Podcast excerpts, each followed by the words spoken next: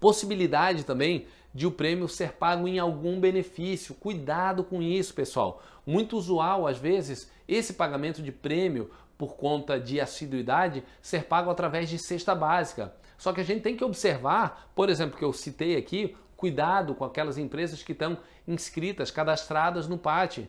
O PAT, por exemplo, para as empresas que estão cadastradas no PAT, para ter todos aqueles benefícios ali, você não pode fornecer uma cesta básica a título de premiação, sob pena de, inclusive, a empresa ser descredenciada do, do, do PAT. Então, cuidados também em relação à implementação desse tipo de política, de às vezes não criar um conflito com alguma outra regra, regra do qual a empresa, por exemplo, pode estar perdendo algum tipo de benefício. Então, Pode ser pago, como a gente já viu anteriormente, em bens, em serviços ou em dinheiro, mas nesse caso, quando é pago em algum benefício, também, como eu estou trazendo aqui, de pagamento de uma cesta básica, por exemplo, se a empresa estiver cadastrada no PAT por proibição do próprio programa é, do PAT, a empresa pode ser descredenciada, porque você não pode usar essa finalidade da cesta básica para pagamento de premiação. Então, cuidado com os critérios na hora que você vai implementar esse tipo de benefício.